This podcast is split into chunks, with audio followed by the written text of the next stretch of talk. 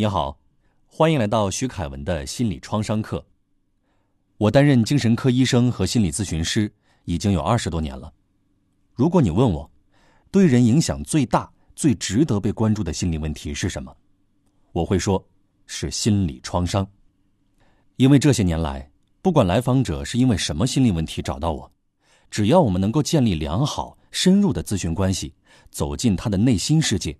基本上都会触碰到心理创伤，也就是说，绝大多数人在成长过程中会经历一些创伤事件，这些事件对我们的一生都会有影响。那么，什么是心理创伤呢？我比较愿意采纳 DSM 四美国精神疾病诊断与分类标准中的定义。这个定义包括两个方面，一是。这个人要经历一件危及生死的严重事件，二是，他要表现出一些典型的不受理性控制的症状。如果这些症状在一个月左右的时间里不能自行缓解，就会发展出创伤后应激障碍，也就是我们常说的 PTSD。接下来，我就围绕这两个方面讲解心理创伤是怎么出现、怎么影响我们的。之后。我会从神经生物学的角度讲解心理创伤的底层逻辑。理解心理创伤，第一个关键点是，一个人要经历一件危及生死的负面事件，比如说亲人正常的生老病死，就是出现概率最高，每个人绝对会经历的负面事件。再比如，大的自然性灾祸，像地震、海啸。是在一定时间、一定范围内，大面积的人同时经历的负面事件。还有一些极端的小概率负面事件，比如强奸、家庭暴力、凶杀、车祸、白发人送黑发人等等。这些事情在人群中呢有一定概率出现，但不见得每个人都会经历。需要提醒你注意的是，我们说危及生死的负面事件，针对的都是普通人的正常经验。比如，对大部分人来说，失恋肯定算是负面事件，但没有严重到危及生死的程度。如果一个人失恋到活不下去，想要自杀，算不算创伤呢？我的答案是，不算。在心理学上，我们一般认为失恋是一个扳机点，唤起了过去的隐藏的创伤。一个人因为失去了亲密关系，就觉得活不下去。并不是因为失恋本身造成的创伤，而是他可能原来就有原生家庭的创伤，比如父母离异、被寄养、被抛弃的经历。现在他被分手、被放弃的经历，唤起了他过去的创伤记忆，唤起了他过去所有的痛苦感受，所以他才会自残、自杀。理解心理创伤第二个关键点。是在经历严重的负面事件之后，人会表现出一些不受控制的典型症状，比如高度警觉、回避、闪回和解离。这些症状具体有什么表现呢？我来给你讲一个真实的案例。几年前，我作为医生和心理咨询师，参与过一起案件的审理。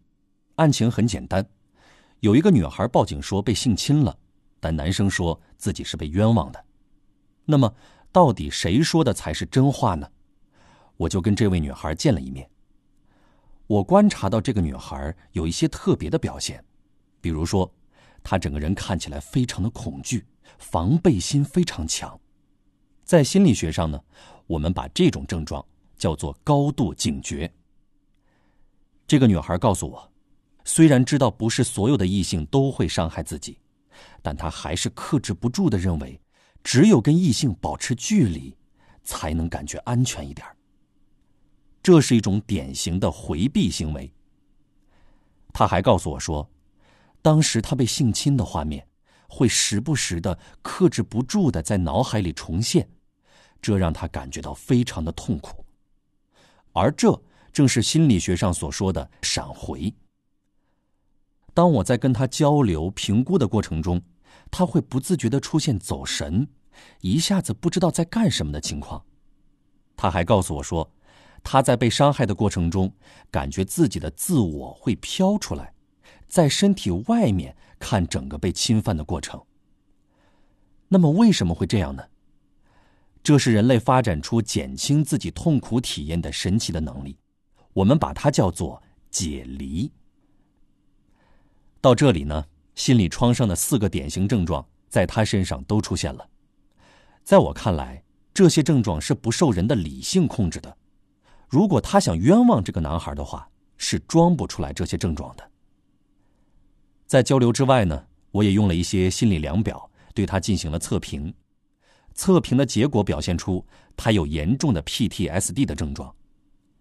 心理测评的结果证实了我的判断，所以我给出的专家意见是，他确实有被强迫进行性关系的经历。那么，为什么我这么肯定呢？因为即便是像我这样受过多年训练的专业人士，在经历创伤后也会出现不受理性控制的症状。汶川地震时，我第一时间去了灾区。做灾后的救援工作，在五月底回到北京时，站在学校的门口等红绿灯。北大西门呐是游客拍照的热门地点，一年三百六十五天，每天都有人在那里拍照留影。这是一个我非常熟悉的情景。但是那天我在等红灯的时候，脑子里充满的是一片片废墟的画面，灾民们失去亲人悲痛的表情。而眼前阳光灿烂，蓝天白云，游人们高高兴兴的拍照，这让我有一种非常不真实的感觉，就像眼前蒙了一层毛玻璃。我觉得我是在看电影，而不是在亲身经历。这个症状呢，跟前面案例里女孩不自觉的走神表现是类似的，就是心理学说的解离症状。当时。我意识到自己虽然没有亲身经历地震，但因为我们有共情能力，看到同胞们经历痛苦，自己也会感到痛苦，也会受到创伤。那么这种情况呢，叫做替代创伤。这个呀，我们会在第四讲的时候展开讲解。那么理解了这两个关键点之后呢，我们就可以说，如果一个人经历了危及生死的负面事件，又表现出了不受理性控制的典型症状。我们就认为他经历了心理创伤。对百分之七十的人来说呢，这些症状会在一个月内自行缓解，不同的人稍有提前或滞后。如果超过一个月，症状还没有自行缓解，就会被诊断为创伤后应激障碍。临床上经常用这个词来描述心理创伤无法自愈带来的问题。那么，为什么心理创伤会带来这些不受控制的症状呢？其实心理创伤啊，不是单纯的精神层面的问题，它是有神经生物学底层逻辑的。我们对心理创伤进行的治疗就建立在这个逻辑上。这是关于心理创伤你需要知道的第三点。大脑的各个部分是相互联系、相互影响的。总司令部就是我们的大脑皮层，它可以很好的控制和调节我们的感知觉、情绪。感受和记忆。当我们经历了严重的心理创伤之后，大脑各部分的连接就会受到阻碍，信息加工过程随之停滞，大脑呢就会像短路了一样，没有办法正常工作，出现功能的紊乱。当我们的理性认知不能控制感知觉的时候，感知觉出现的改变，也就是创伤的画面，会在眼前反复出现。人就会出现我们前面提到的闪回症状，我们的丘脑、下丘脑受到影响，所以当我们回想起创伤事件的时候，会感觉喘不过气来、心痛。我们的杏仁核受到影响，所以我们会出现强烈的负面情绪，影响我们的认知和行为。为了控制这些崩溃的情绪，我们甚至会出现强烈的反应，比如抑郁或者自我伤害的行为。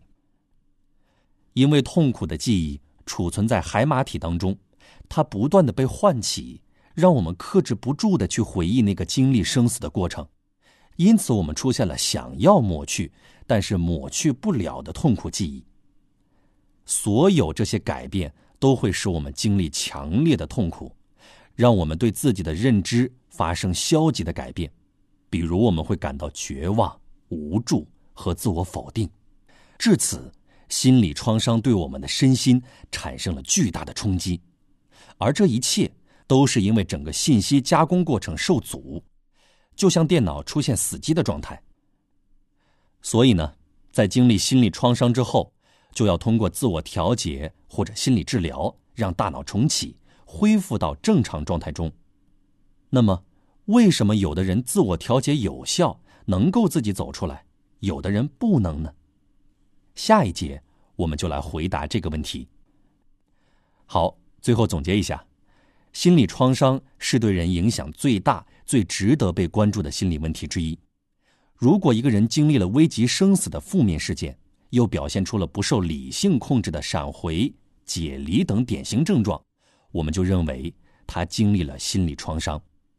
这些症状背后的神经生物学机制是创伤阻碍了大脑各部分的连接。让信息加工过程停滞。给你留一道思考题：据你观察，生活中还有哪些像失恋这样容易被误认为创伤的事件呢？欢迎留言与我交流。